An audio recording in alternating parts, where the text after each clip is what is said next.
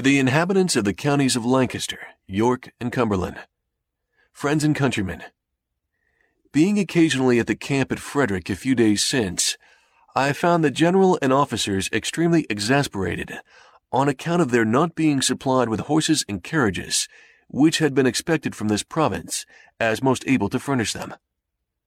But through the dissensions between our governor and assembly, money had not been provided, nor any steps taken for that purpose. It was proposed to send an armed force immediately into these counties, to seize as many of the best carriages and horses as should be wanted, and compel as many persons into the service as would be necessary to drive and take care of them. I apprehended that the progress of British soldiers through these counties on such an occasion, especially considering the temper they are in and their resentment against us, would be attended with many and great inconveniencies to the inhabitants, and therefore more willingly took the trouble of trying first what might be done by fair and equitable means. The people of these back counties have lately complained to the Assembly that a sufficient currency was wanting.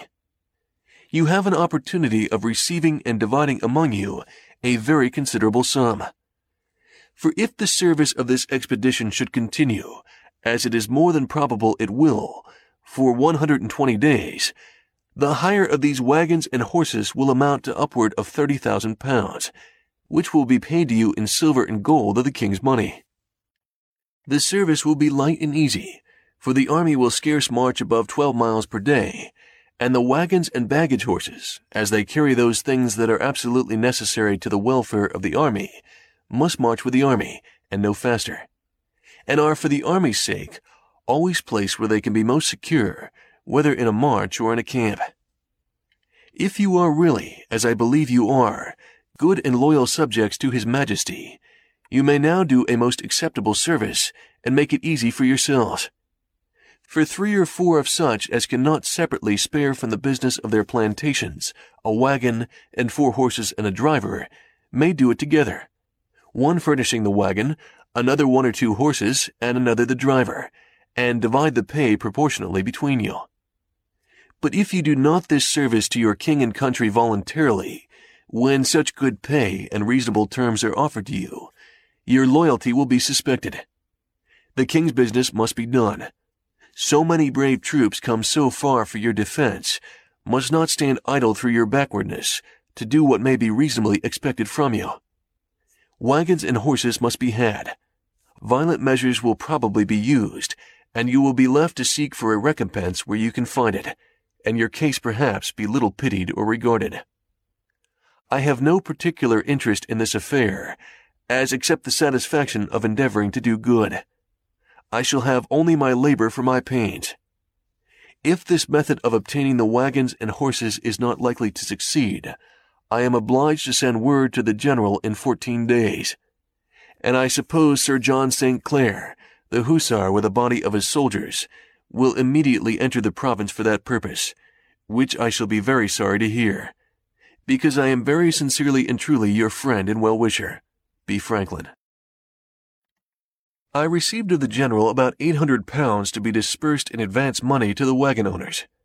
But that sum being insufficient, I advanced upward of 200 pounds more, and in two weeks, the 150 wagons with 259 carrying horses were on the march for the camp. The advertisement promised payments according to the valuation in case any wagon or horse should be lost. The owners, however, alleging they did not know General Braddock or what dependence might be had on his promise, insisted on my bond for their performance, which I accordingly gave them. While I was at the camp, supping one evening with the officers of Colonel Dunbar's regiment, he represented to me his concern for the subalterns, who he said were generally not in affluence, and could ill afford in this dear country to lay in the stores that might be necessary in so long a march through a wilderness where nothing was to be purchased.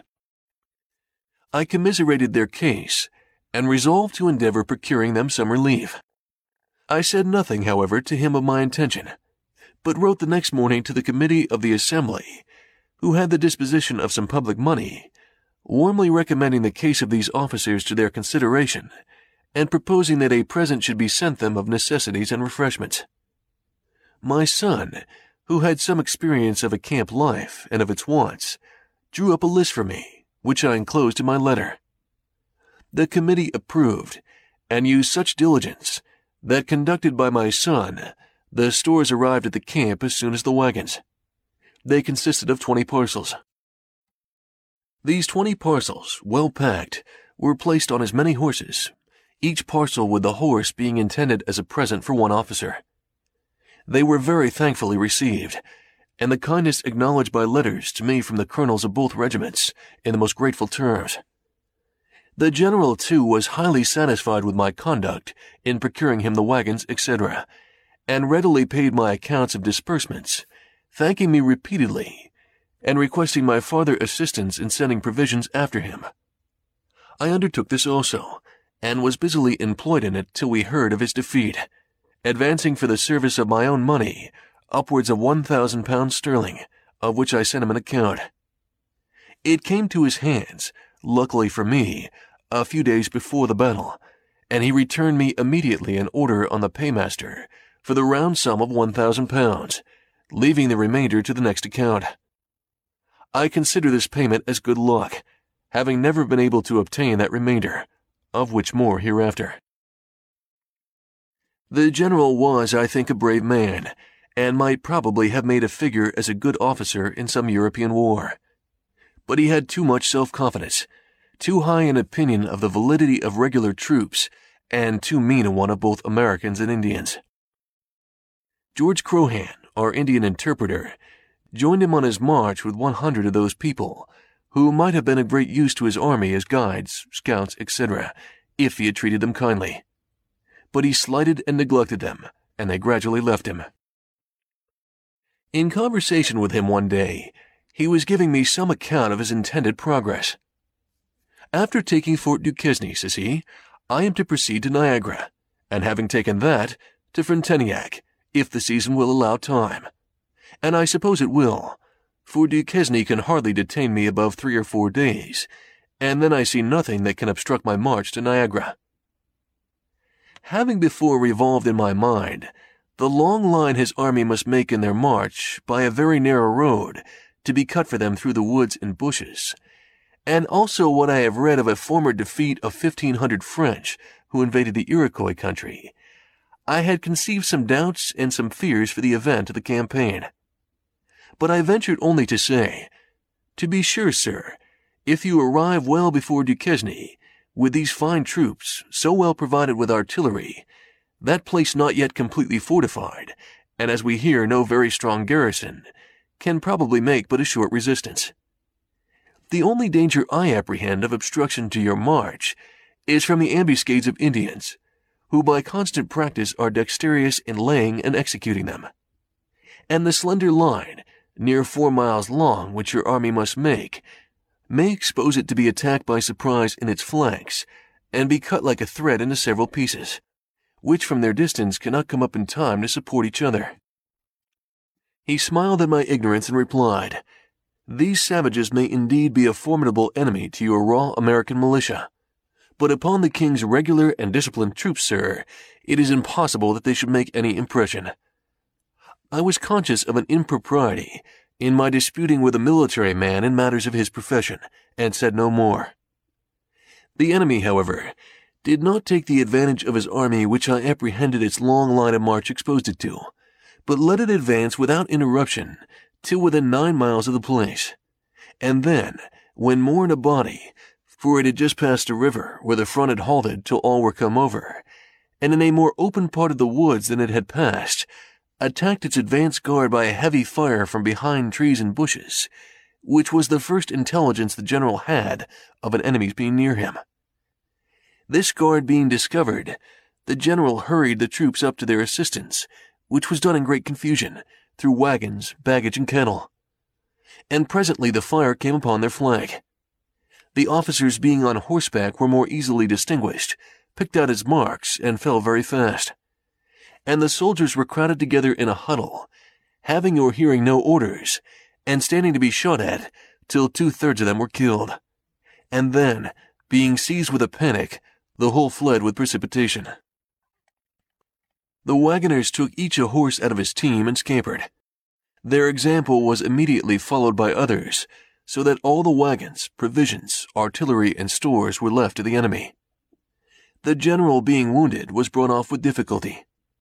His secretary, Mr. Shirley, was killed by his side, and out of 86 officers, 63 were killed or wounded, and 714 men killed out of 1,100. These 1,100 had been picked from men from the whole army.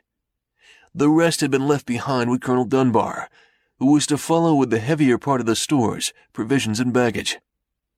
The flyers not being pursued arrived at Dunbar's camp, and the panic they brought with them instantly seized him and all his people.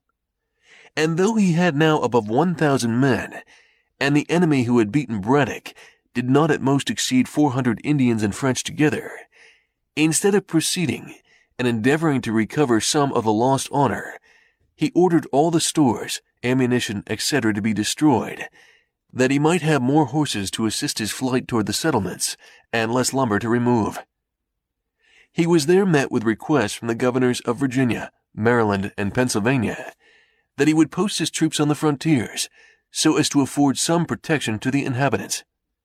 But he continued his hasty march through all the country, not thinking himself safe till he arrived at Philadelphia where the inhabitants could protect him. This whole transaction gave us Americans the first suspicion that our exalted ideas of the prowess of British regulars had not been well founded. In their first march, too, from their landing till they got beyond the settlements, they had plundered and stripped the inhabitants, totally ruining some poor families, besides insulting, abusing, and confining the people if they remonstrated. This was enough to put us out of our conceit of such defenders, if we had really wanted any. How different was the conduct of our French friends in 1781, who during a march through the most inhabited part of our country, from Rhode Island to Virginia, near 700 miles, occasioned not the smallest complaint from the loss of a pig, a chicken, or even an apple. Captain Orme, who was one of the general's aide de camp, and being grievously wounded was brought off with him, and continued with him till his death, which happened in a few days, told me that he was totally silent all the first day, and at night only said, Who would have thought it? That he was silent again the following day, saying only at last, We shall better know how to deal with them another time, and died in a few minutes after. The Secretary's papers, with all the General's orders, instructions, and correspondence, falling into the enemy's hands, they selected and translated into French a number of the articles, which they printed, to prove the hostile intentions of the British court before the declaration of war. Among these I saw some letters of the general to the ministry, speaking highly of the great service I had rendered the army, and recommending me to their notice. David Hume, too, who was some years after secretary to Lord Hertford when minister in France, and afterward to General Conway, when Secretary of State, told me he had seen among the papers in that office letters from Braddock highly recommending me. But the expedition having been unfortunate, my service, it seems, was not thought of much value, for those recommendations were never of any use to me. As to rewards from himself, I asked only one, which was that he would give orders to his officers not to enlist any more of our bought servants, and that he would discharge such as had already been enlisted. This he readily granted, and several were accordingly returned to their masters on my application.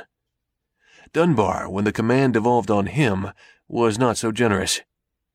He being at Philadelphia on his retreat, or rather flight, I applied to him for the discharge of the servants of three poor farmers of Lancaster County that he had enlisted, reminding him of the late general's orders on that bead.